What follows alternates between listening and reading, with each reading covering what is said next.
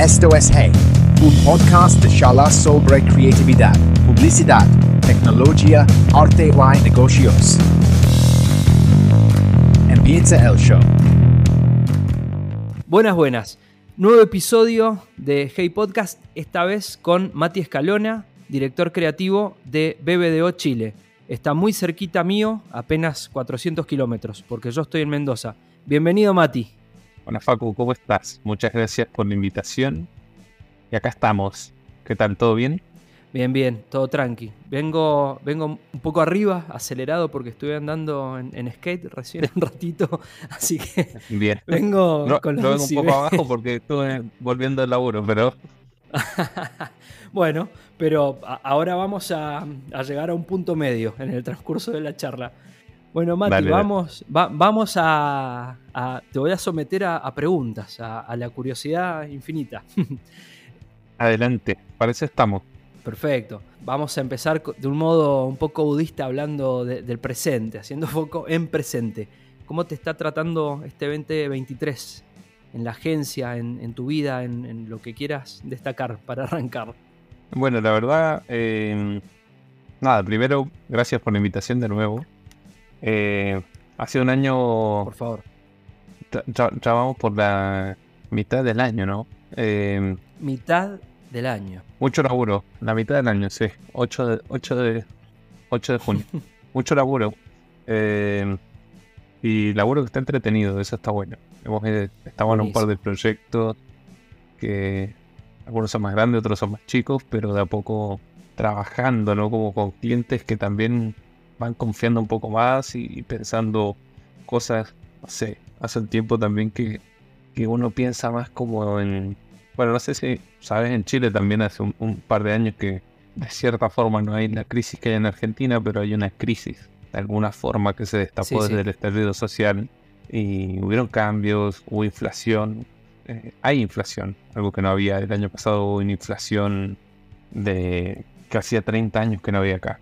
Entonces, eso quieras o no, impactó un poco a la publicidad, al mercado y a los clientes. O sea, lo primero que recortan un poco es el laburo que hacemos nosotros. Eh, y por suerte, gracias al laburo y un poco finalmente a ponerle onda y, tratar de meter siempre ideas, no ha sido tan, no ha sido tan grave. Así que contento, súper contento, aunque mi cara diga que estoy cansado, pero es un cansancio de pero no se nota. Eh, porque estamos haciendo mucho laburo, tratando de hacer siempre laburo relevante y nada, que sirva al negocio de los clientes y que nos sirva a nosotros para sentirnos bien haciendo. Creo que eso es importante para todo el equipo, para mí, porque hacer laburo, cuando uno ya suelta y hace laburo aburrido, mejor hacer otra cosa.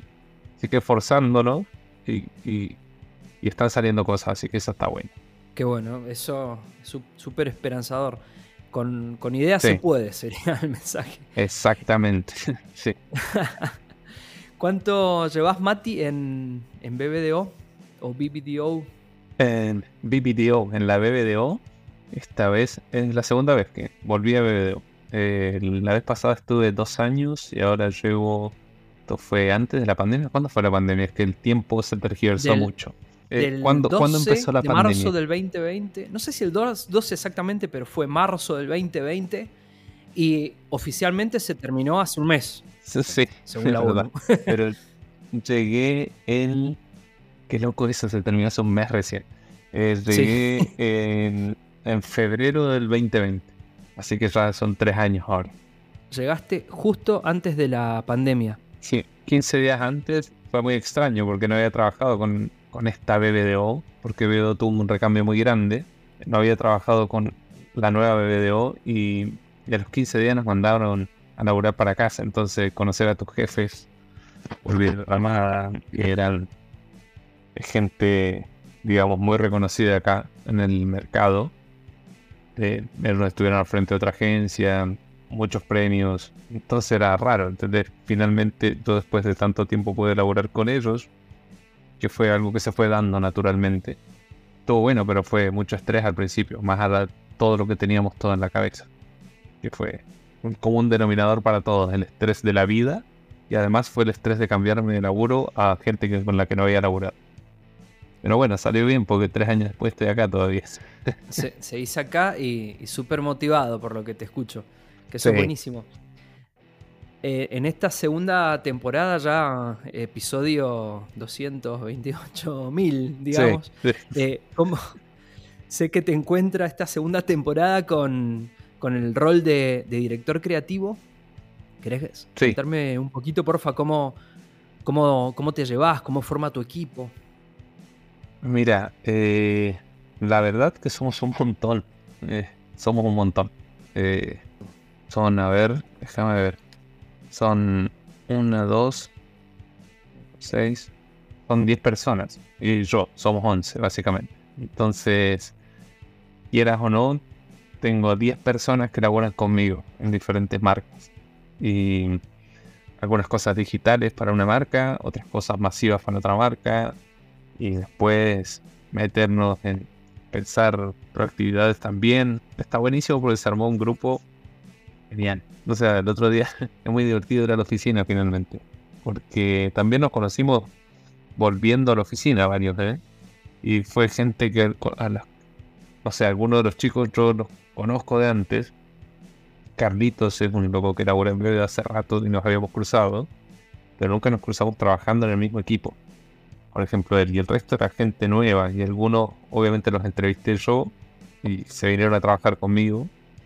Y es algo lindo ver cuando pasa algo bueno en un grupo. Y en este grupo ha pasado eso. Es como una magia.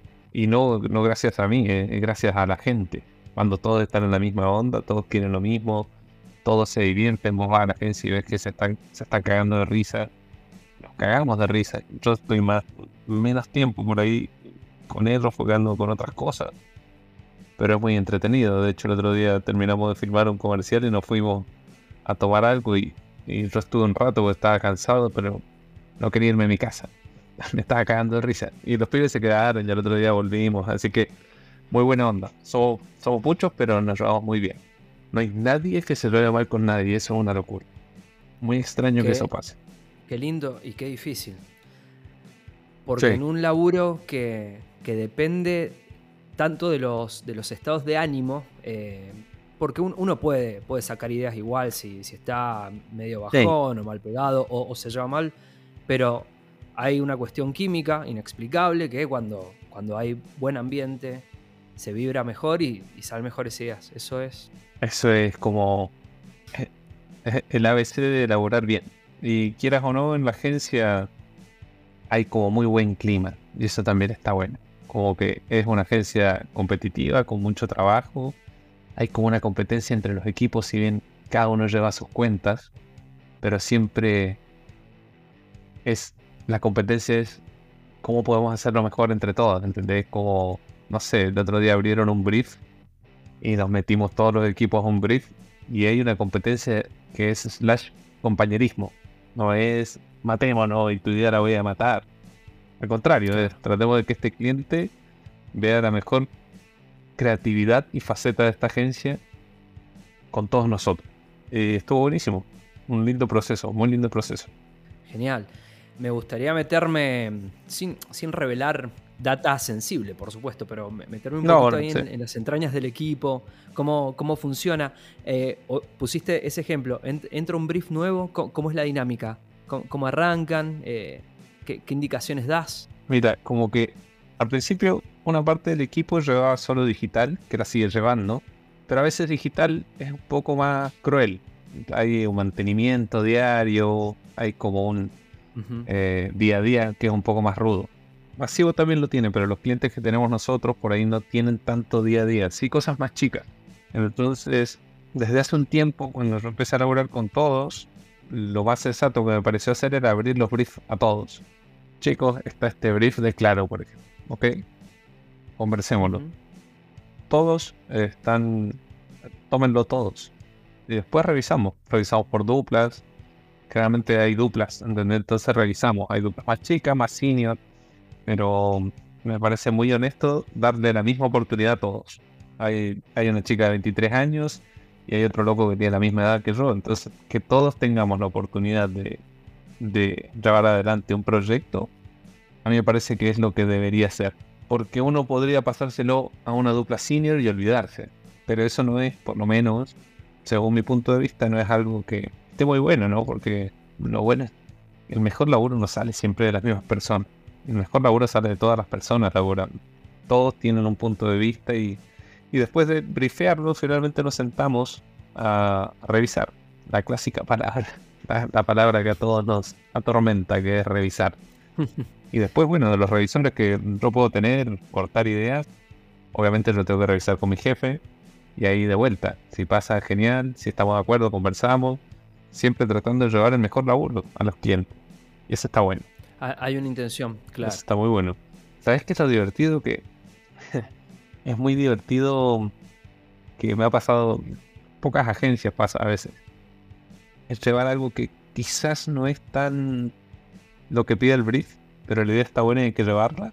Y no importa el cliente, siempre, por suerte, más allá de que las ideas mueran, como a todos los que vas a entrevistar seguramente ya has entrevistado, a todos los grosos que estás entrevistando, que escuché los capítulos anteriores, siempre está bueno robar como ideas que uno lo pongan de alguna forma incómodo, aunque el cliente las termine matando o cajoneando. Pero mm, es lindo encontrar una agencia donde te permiten robar ideas que a vos te pongan incómodo y que al cliente lo pongan incómodo. Hasta que te dice no, no, no lo vamos a hacer o, o miles de factores más. Pero esa libertad me la ha dado BBDO y está buenísimo. Es algo que a mí me hace sentir muy cómodo ir a llevar ideas incómodas. buenísimo. Gran titular. Gran titular para recortarlo. Será recortado y será. Eso, será, ahí está la cuña. Después, cuando uno ve la cuña, le dice, no, que, mira lo que está diciendo, pero en realidad es una chapa. salió nomás, ¿entendés? No, no traía ese speech armado.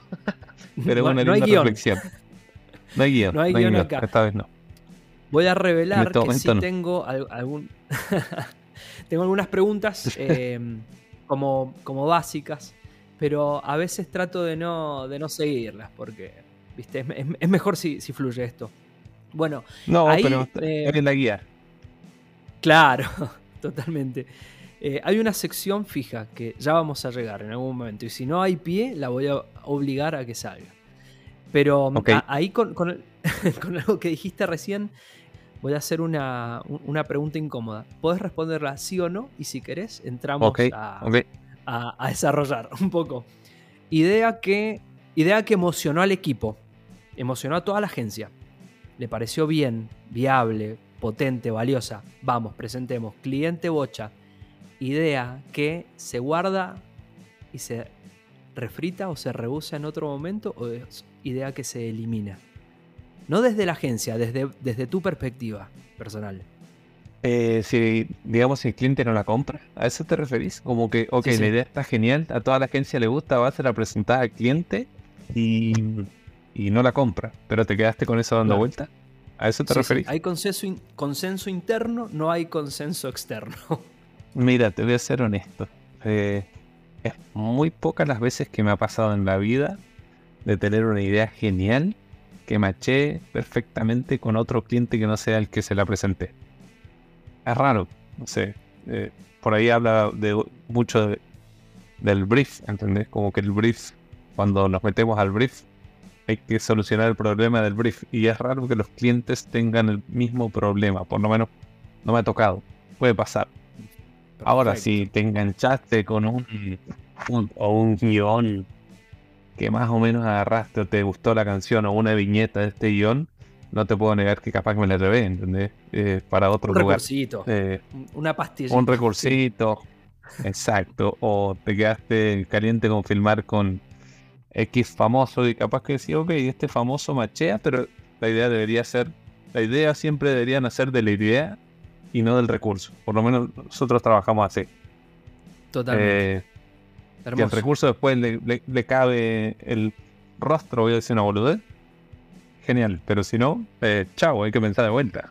Perfecto, gran respuesta, habla de, una gran honestidad eh, creativa e intelectual porque esto me, lleva a otro tema que se habla siempre muchísimo, que son lo, esas típicas ideas como, como con un molde amplísimo que son aplicables a cualquiera. Eh, tipo, no, no digo necesariamente truchos, pero esas, que se arman, se llevan como con la excusa de dar algunas vueltas por festivales o, tratar de ganar cierta relevancia en prensa, que claramente, sin preguntártelo, claramente no, no estás muy de acuerdo de eso, dado la, el, pensamiento la, que me La verdad, mira, o sea, la verdad es que te tengo que ser súper honesto. Eh, ojalá todo el laburo que hiciéramos en el equipo sea para mandar a Kane.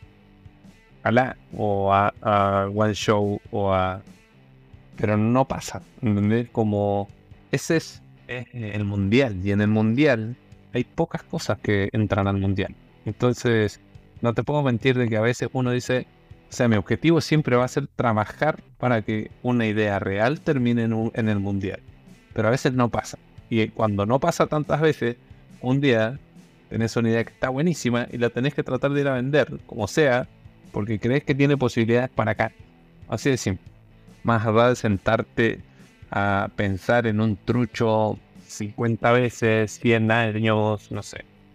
Entonces a veces no te voy a negar que sale una idea que de una conversación o de muchas conversaciones te sentás un rato y decís, che, pensemos otra cosa que no sea esto. Y a veces sale una idea así y la vas a, la vas yo por lo menos lo voy a tratar de hacer, no lo niego, ¿eh? voy a tratar de hacerlo, no es que voy a decir, no, para, tratemos de que sea real. No, voy a ir a golpear puertas, voy a tratar de que se haga.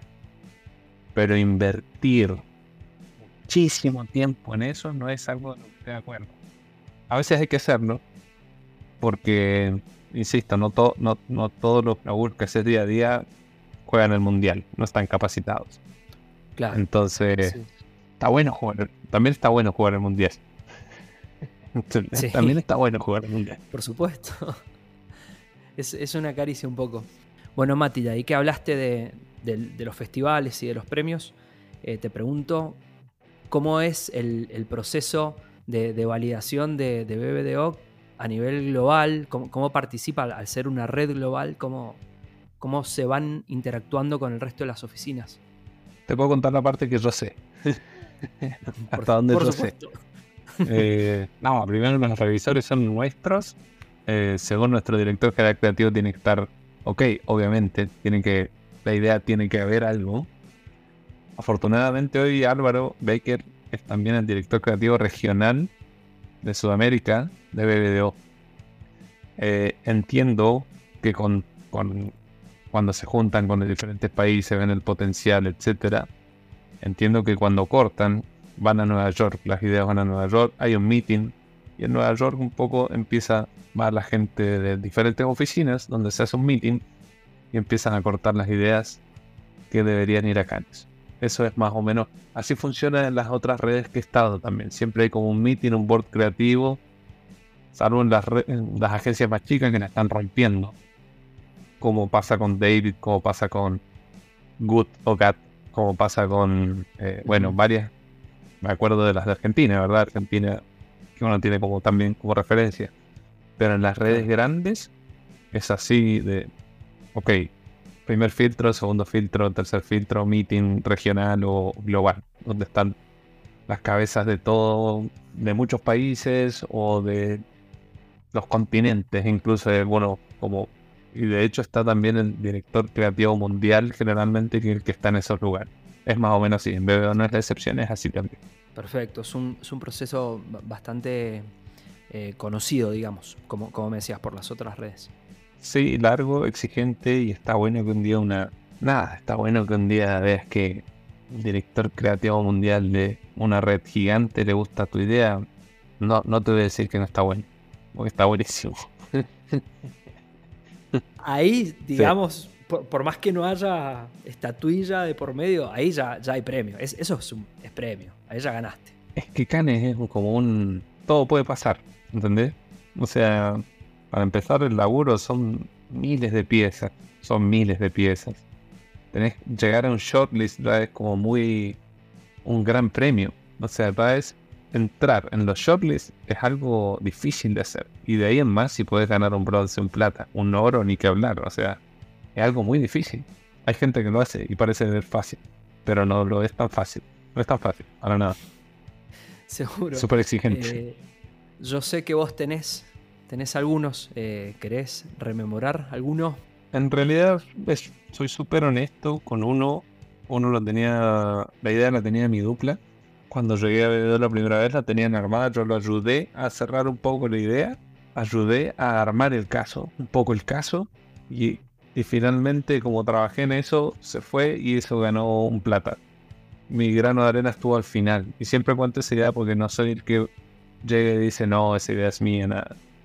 Y después también hubo algún shortlist por ahí que sí elaboré para más de cabeza. También pasó una cosa que, por ejemplo, el año, el año pasado, por eso te digo, es como una caja de sorpresas a veces. El año pasado teníamos mucha, yo le tenía mucha fe a una idea de amnistía y no, no pasó nada. Dije, ok, por lo menos que va a pasar un shortlist, ¿entendés? Ahí es más lo que te vuelvo a decir, es muy difícil. Pero no pasó nada y a veces no pasa nada. Este año mandamos también algunas cosas. Estamos a 10 días de que empiecen a salir los shortlists y me acuerdo y me da gastritis. Es así de simple. Eh, de verdad, trato de no acordarme mucho porque es como mucha ansiedad. La puta Pero sí, eh, participar siempre está bueno, es divertido y ganar a mí, y voy a hablar de mi experiencia, me parece algo difícil. Ha pasado, han pasado cosas, sí, hemos ganado, he ganado en otros festivales también, con otras piezas. Pero así es. Y siempre hay que tener que laburar un poco para eso. Ojalá haciendo laburo relevante. Y si no, bueno, haciendo laburo que te divierta por lo menos. Mati, ¿qué estás eh, consumiendo? ¿De qué te estás nutriendo para, para sacar ideas? Eh, sea del mundo de la publicidad, de la creatividad en amplio, de, la cultura pop, lo que sea. Voy a ir con lo obvio. Eh, Succession me parece increíble la serie. Eh, de HBO me pareció increíble la deberías ver. Eh, no sé, está buenísimo. No estoy diciendo ninguna novedad. Está buenísimo. Que bueno, el otro día me crucé con un disco de Tears for Fears de 1993 y lo fui a escuchar, no lo conocía y me fui a 1993 a escuchar, que suena parecido a los 80 y ahora ando escuchando ese disco. Elemental de Tears for Fears, ando todo el día escuchando eso, cuando voy al laburo o cuando vuelvo. Claro. Estoy hablando de mi última semana, ¿no? Mis últimas dos semanas. Sí, sí y un par de un par de pelis de nada, hace un tiempo tengo Movie, esa plataforma también que suena muy snob, decir que tengo Movie. es pero como decir hay películas que, uno tiene Tidal, pero están buenas. Sí, pero Son buenas plataformas. Hay películas que están buenas. Hay películas que están buenas. Lo malo es verlas de noche porque te quedas como un poco conmovido. Generalmente las que lo elijo me dejan un poco así como down. Sí, sí. Pero en eso ando, en eso ando. Buenísimo. ¿Y sos de, leer libros de publicidad, Mati? ¿O eso lo preferís tomarlo de, la realidad, digamos? La verdad ya no leo libros de publicidad. Leí, compraba cuando era estudiante. Ya no leo ni visito casi páginas de publicidad. No, no, no estoy en esa. No es algo que sea bueno ni malo. Eh. Probablemente sea más malo que bueno. Lo que sí estoy para ver publicidad estoy en LinkedIn. Todo el día en LinkedIn. O sea, LinkedIn es como el lugar para ver publicidad si sabes eh, seguir a la gente adecuada. Entonces pasa mucho por ahí. Pero por ejemplo las clásicas revistas digitales ya no las, no sé, no las visito. Entro más a LinkedIn. Y libros no. Y libros estoy flojo en, en, general. Estoy leyendo 100 años de soledad que nunca lo he leído y me he demorado un montón. Son como esas cosas como que todo el mundo te dice, oh, qué suerte que no lo viste ni lo leíste. Eh, bueno, yo estoy así y me está costando igual. Claro, bueno, pero parece que no está lo, bueno. No lo puedo terminar. Eh, sí, algo tiene, si no, no sería como algo tiene. De, la cultura popular. Y, sé que viste The Office, o, que la estás viendo, eso. Estoy clavado en la temporada 8. Que la temporada 8 no quiero hacer spoilers tampoco, pero estoy un poco, está un poco lenta. Es que me colgué con Succession. Succession y. Claro, claro. ¿Cuál era el zombie que salió hace ¿Cuántas de zombies hay? Pero la de los eh, hongos. de la sofá. De la sofá. Sabes que. Eh, Agarré.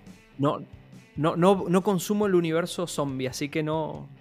No tengo más data que música de Santolaya. No, no sé más. Eso, agarré como esas dos que son medias largas y The Office la dejé medio colgado, pero me pareció una serie maravillosa. Algo que. increíble. Amor, fue un amor a, amor a segunda temporada, como le debe pasar a todos, porque la primera temporada es rara, le tenés que enganchar la onda. Sí, sí, eh, Pero me encanta es algo que me divierte mucho, muy fácil de ver. Y te voy a decir otra cosa, también el otro día empecé a ver un anime. Está bueno, no me acuerdo cómo se llama. En, en Netflix. Está muy bueno. Es como de unos vikingos. Y el primer capítulo es que para mí los japos son un genio. Y está muy bueno. O sea, en el minuto 3 murieron 7. Una cosa así. Hermoso. un chulito murieron 7 vikingos. Pinta prometedor, porque siempre tienen un, guion increíble. También uno, creo que en, el fondo, por más que trate de, despojarse de, la mirada de, estar llevándose algo para el laburo, siempre está mirando con, la intención de aprender algo. Y viendo distintos tipos de, comedias o, de dramas o de el género que sea, se aprende mucho de narrativa y eso te da a veces cositas para bajar. Yo de hecho soy mucho más emo de alguna forma y con The Office encontré un lugar maravilloso del humor, ¿entendés? claro. A mí me gusta mucho más cosas emo, de alguna forma, drama, ¿entendés? Eh, las series de humor nunca vi How I Met Your Mother o esas Friends, nunca las vi. pero The Office fue como, wow, wow. de que estoy muy feliz con eso también. Perfecto. Mati, ¿te queda algún tiempo de, para, hobbies, para, ocio? O, estás como muy, en épocas muy absorbidas de laburo? Eh, no. También, bueno, me gusta. Voy a clase de guitarra. Siempre como que toqué, entre comillas. Tocaba guitarra, tuve una banda cuando era pendejo. Hasta que empecé a ir a clases y mi profesor me dijo: Ok, tenés que desaprender entonces voy a clases de guitarra también. Sí, porque está muy lleno de vicios. De, vicios de, de, de cómo que se llamaban. Nunca estudié. Entonces es divertido también porque te sentís. Por suerte tengo mucha confianza y buena onda, porque a medida que vas creciendo te vas sintiendo más tonto para todo. Y da más vergüenza, y eso está mal, ¿entendés? Como es muy nocivo sentirte en desventaja porque no sabes algo. Entonces, ha estado bueno desaprender para empezar a tocar guitarra como si fuera estuviera yendo a un conservatorio a los 6 años, como tienen algunos eh, la suerte, no sé si suerte o, desgracia, porque algunos lo mandaron, eh, los mandaron, los mandaban. Pero eso, eso y nada, he, he, vuelto a jugar a la pelota, así que eso está bueno. Los martes en la noche un grupo de, creativos de acá, de diferentes agencias. Finalmente nos empezamos a conocer entre todos, y hay algunos que están en la agencia, otros no, no fuimos, todos más o menos nos conocemos, un grupo de grande. Entonces los martes armamos un folguito. Está bueno. Ya Ahí. De, haber sus rivalidades, supongo que a, a este, este, Es que es un mezcladito. siempre es mezcladito. La única ah, rivalidad que tenemos, y, con el perdón de si alguien está escuchando esto, la única rivalidad que tenemos contra el padre. Eh, de hecho, el, club se daba No Más Padre, ¿ok? Porque en Chile no, no el padre. Algo pasó. Sí, eh, Club Deportivo Social No Más Padre. Sí, sí, en, en, TikTok he visto mucho insight alrededor de eso. Qué, mm, qué fuerte, porque acá también es la segunda ola, por supuesto, pero, pero parece que en Chile es mucho más... Eh, ¿A qué responderá, no? Llegó con todo. No sé, llegó con todo. Eh, hay canchas ahora por todos lados. Es como Argentina de los 90. Cuando hacían canchas, pateadas una piedra y había una cancha. Eh, es lo mismo acá. Está por todos lados hay canchas de padre. Y sí están a full. Bueno, nosotros nos robamos, es bien rústico el club. Se llama Club Social y Deportivo No Más Padre. Ojalá puedan escuchar esto los pibes. Perfecto. El, pádel, es dañino eh, cuando uno llega a cierta edad eh, y no está bien entrenado. Eh, te, rompe, te rompe.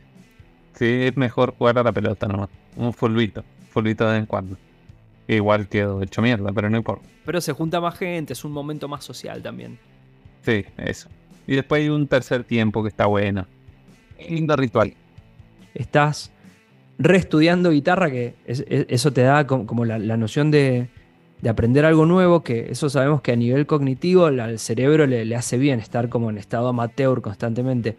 Vos en, alguna otra charla que hemos tenido me dijiste que cuando pasaste de, Mendoza y entraste en el, mercado de Chile, fue también un poco eso, como, como, empezar de cero, como empezar a aprender guitarra de cero y aprender a ser redactor un poco de nuevo. Contame un poquito cómo fue eso. Eh, para no aburrir porque la historia es larga, ¿eh? Pero sí, me vine a Mendoza. antes de venir a Mendoza, una pequeña bio, tuve como 6 años, no, 5 años en PLB, al cual a la gente le mando un saludo grande al pelado, al magua, a todos los que laboraron conmigo ahí. Ahí conocí a Diego, fue mi primer jefe, así que, y Diego fue responsable de alguna forma que yo también estuviera en Chile. En el medio Diego Tolín, vamos a aclarar. Diego Sí, Diego Tolín. Responsable o culpable, no sabemos qué fue. Eh, y en el medio también antes de venir para acá, le escribí a Chacho, Chacho Puebla, para ir a, a Madrid.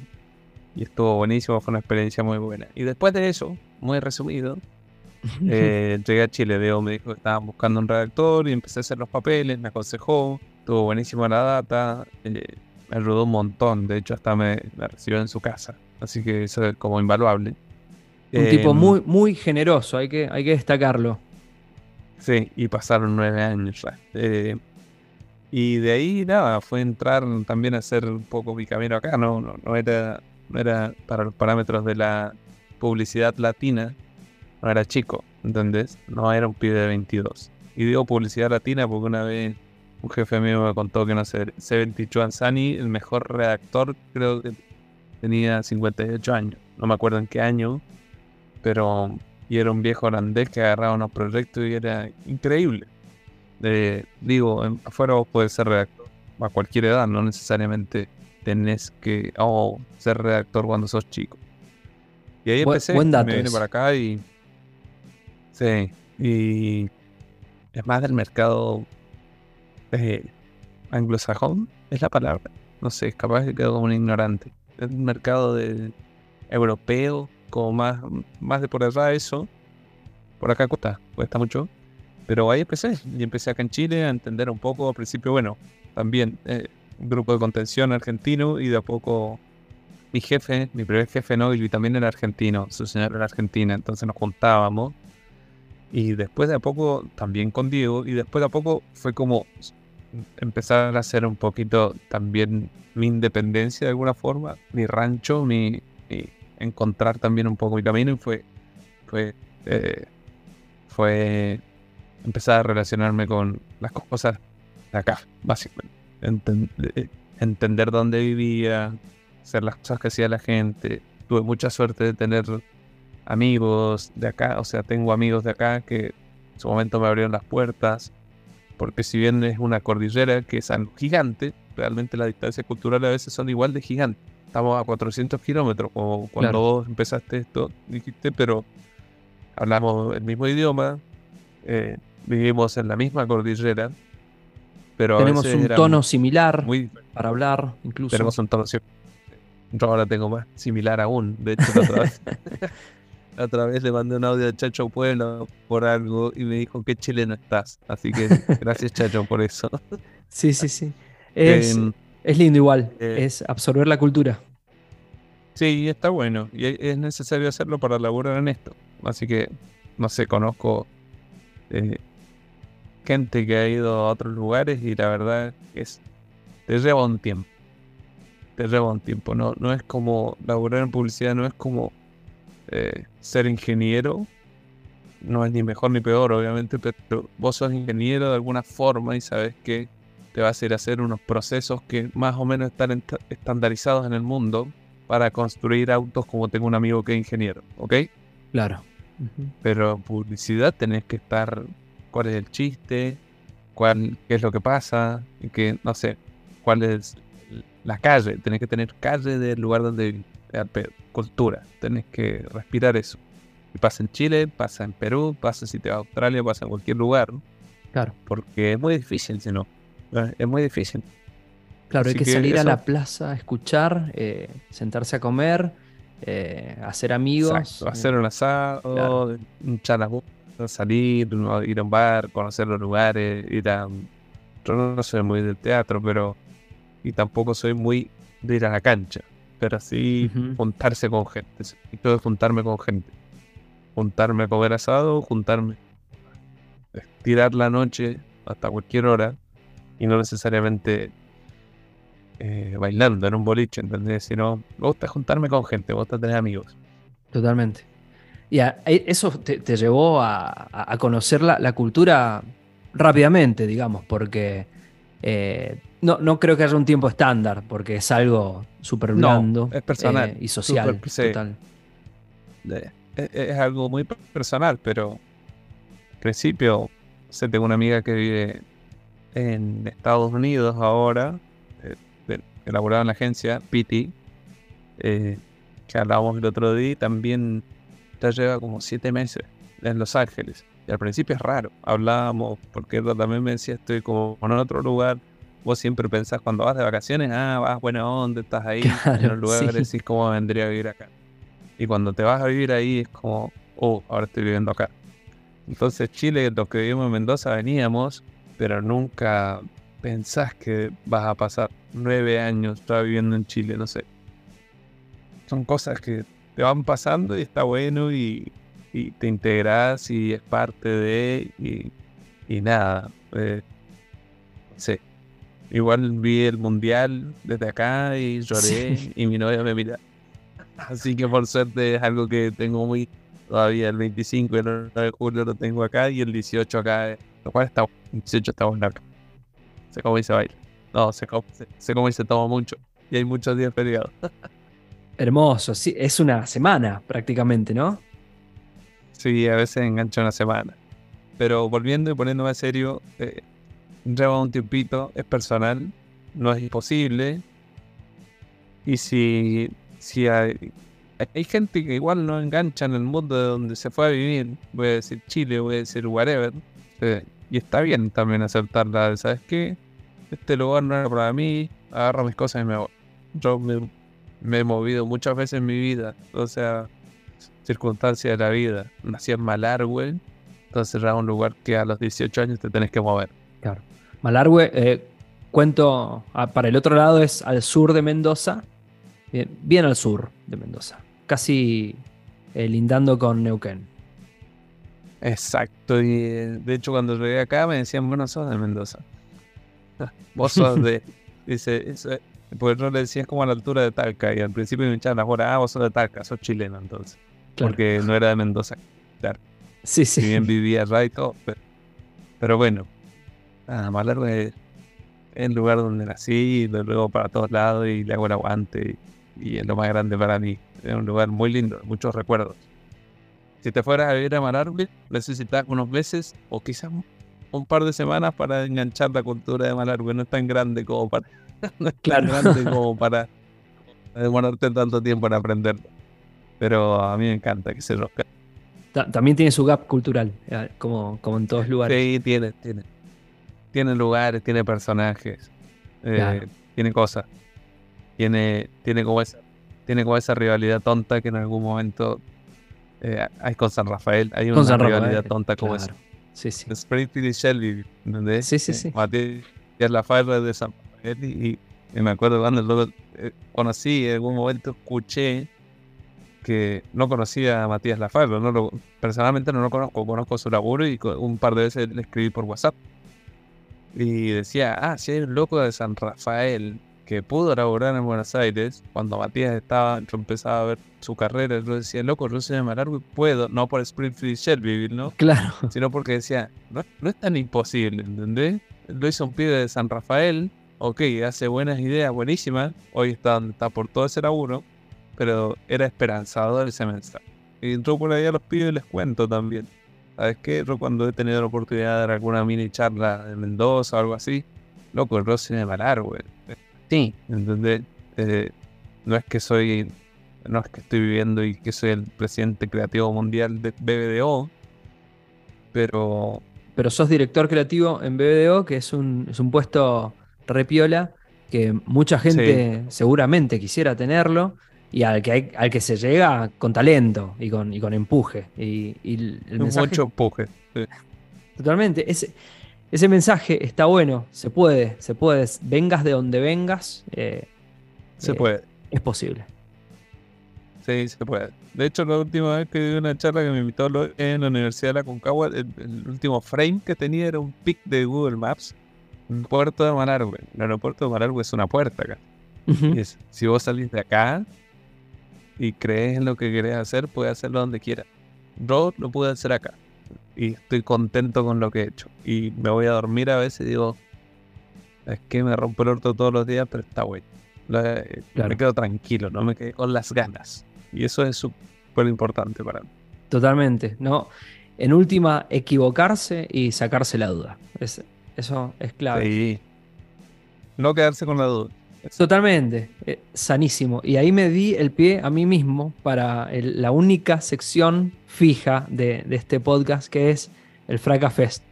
Eh, lo cuento brevemente, es un festival de fracasos. ¿A qué, caso inscribirías eh, que haya salido, que no haya salido, que haya quedado en el cajón de esos que no, de esos que hablábamos recién que, no se venden? ¿Cuál llevarías como fracaso?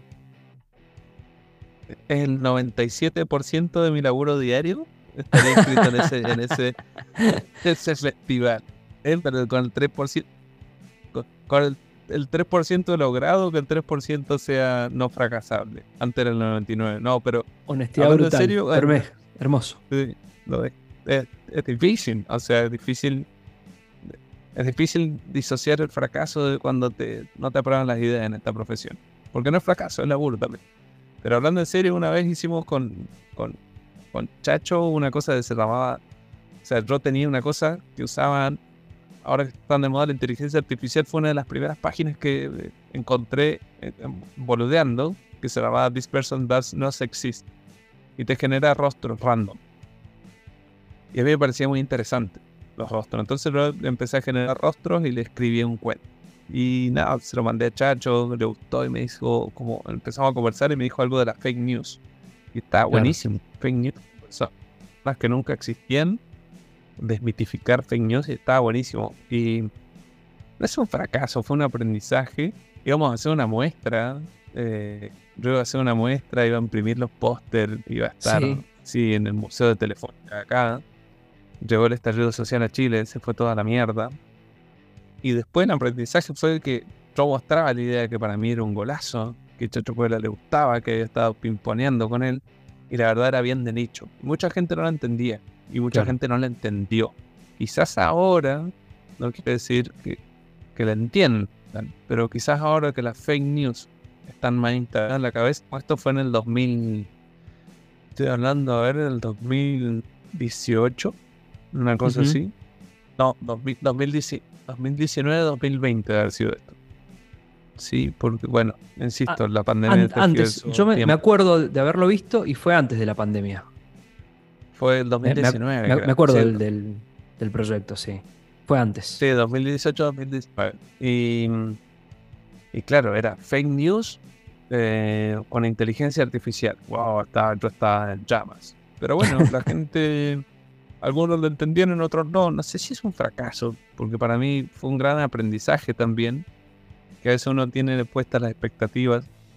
Que hay cosas que uno puede hacer como más pop y otras cosas que no son tan pop. Claro. Eh, podría acordarme, no sé, te puedo contar, la otra vez presenté un comercial que tenía de Mitch Buchanan, porque era muy gracioso del verano, para claro, de, de, de Baywatch y todo, era entretenido. Súper entretenido. Buenísimo, sí, lleno, de nostalgia, sí. No, no llegó ni a gente, mi jefe se cagó de risa, pero bueno. De eso, pero igual tenía un porqué, no, no estaba tan gratis, pero sí, muchos. Tendría que. Como que ahora, ahora, ahora, ahora. Eh, algunos así, más de los que te estoy contando. Eh, nada, no, no me acuerdo. Si, si me dis con la vara de los premios, igual es, mucho más. Es, mucho más, terrible. Entonces. Totalmente. Si medimos eso, es mucho más terrible. Porque hay varios. Tengo muchos no, no muchos entries, pero tengo varios entries acá y pocos premios. en definitiva, el, porqué del, del Fraca Fest, más, allá de, cagarse de la risa uno de, los errores o de lo que no salió, es, el aprendizaje, y esto lo, digo en serio, el mensaje real, que, yo lo creo profundamente, tanto en, la profesión como en la vida, como en todo, en, las relaciones humanas, del, de la victoria se aprende mucho menos que del fracaso. El fracaso te deja data. Si lo, si lo transitas, si lo, lo procesás y, y tratás de aprender del fracaso. Y ahí hay, hay mucha datita valiosa. Está buenísimo fracasar. O sea, es muy frustrante, pero es como decís, siempre tenés. Sos muy boludo si no te quedas con algo de eso. Como que sos muy boludo si negás que fracasaste y no analizás por qué fracasas. ¿Entendés? ¿Por qué fracasó esta campaña? ¿Por qué fracasó esto que yo creí que estaba bien? Lo empujé y fracasó. Eh, nació o no nació, lo hiciste o no lo hiciste, puso a alguien plata, el cliente creyó, ¿no? Y a veces fracasa, ¿no? Fracasa el comercial, fracasa la campaña, no, generó las ventas, no generó la, recordación de marca. Y a veces entendés que decís, mierda, fracasé por ser muy tosudo, fracasé por eh, ser, no sé, por eh, no leer bien lo que estaba pasando, fracasé porque no tuve buen timing con con lo que estaba pasando en el momento social. O sea, si vos salís con una cosa ahora en Chile de, de algo muy, muy de derecha o muy de izquierda, probablemente fracase. Eh, algo así, ¿entendés? Que está ahí va el tema de la cultura. Entonces, y hay cosas que son un golazo, como preferiría hablar de el laburo de otros, pero hay algo muy cultural, por ejemplo, lo que hicieron con Noblex de que paga Dios me parece un golazo, ¿entendés? Como en el Mundial, si Argentina campeón paga Dios, volviendo a hablar de Matías, cultural. Un, un, hitazo, un hitazo. Hitazo, eh, bien, bien leída el, momento. Sí, sí, hermoso. Exacto, bien leído el momento. Muy bien leído el momento y con un cliente increíble.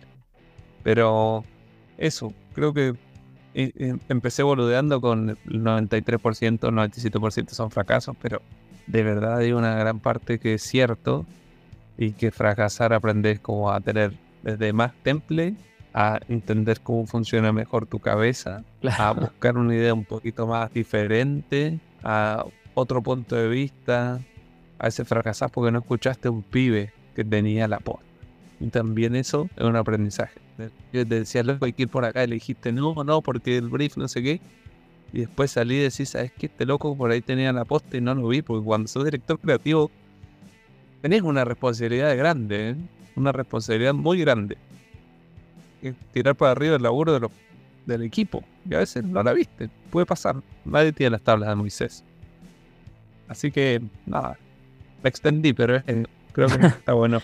no, no, pero el, es el mensaje final.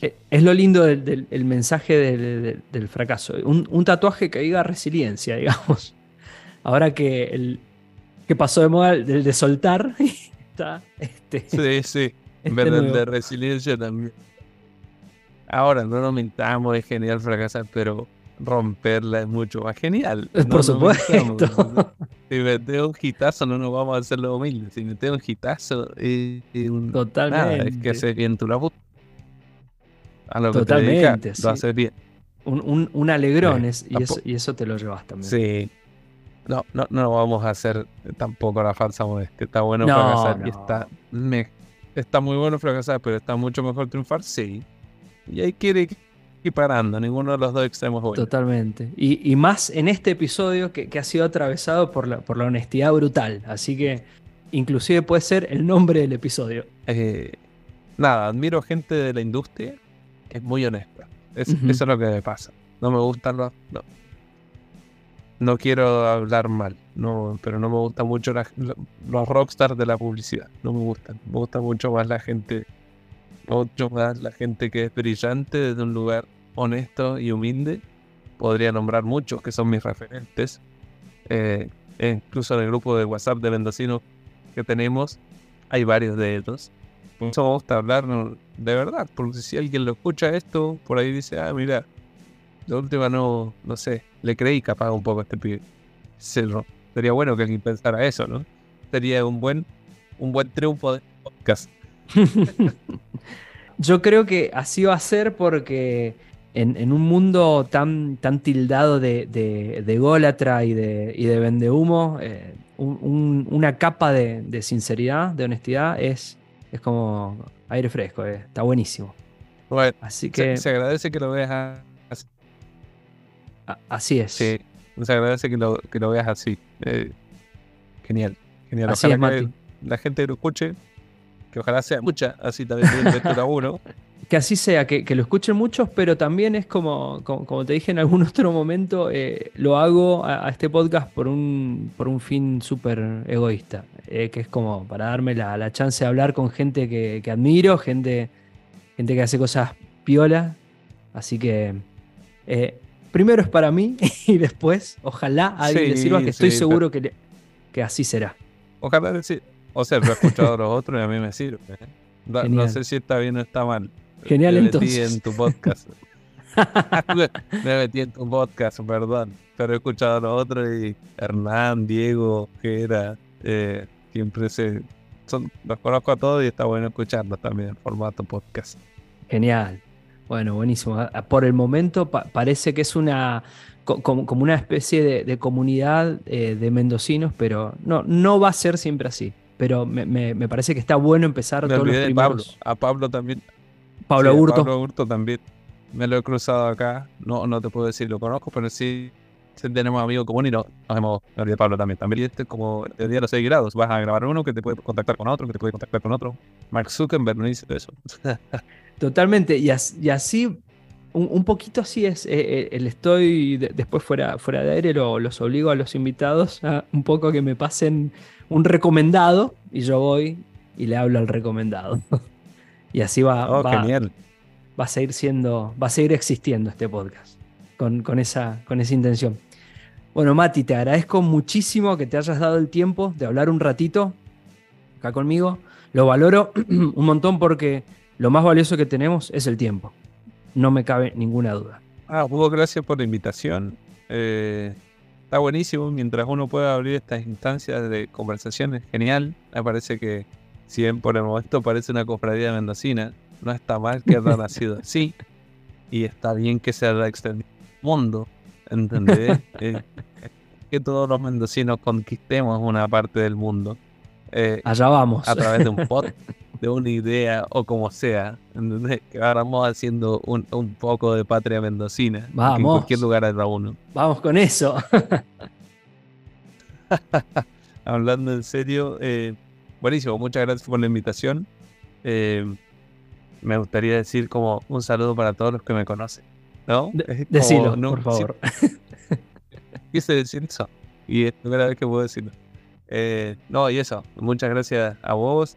Y aprovecho para agradecer a toda la gente que hablamos de este podcast, que para mí ha sido súper importante en este eh, profesionalmente, y algunos personalmente en el desarrollo de este laburo en mi carrera, de alguna forma. Así que eso, gracias por la invitación. Mati, la rompiste. Un abrazo grande. Paco, muchas gracias. Vos, un abrazo. Si te gustó este podcast, puedes dale like o suscribirte y mi pods encontrar en Instagram, Behance o LinkedIn como Facu Pozoka. Abrazo.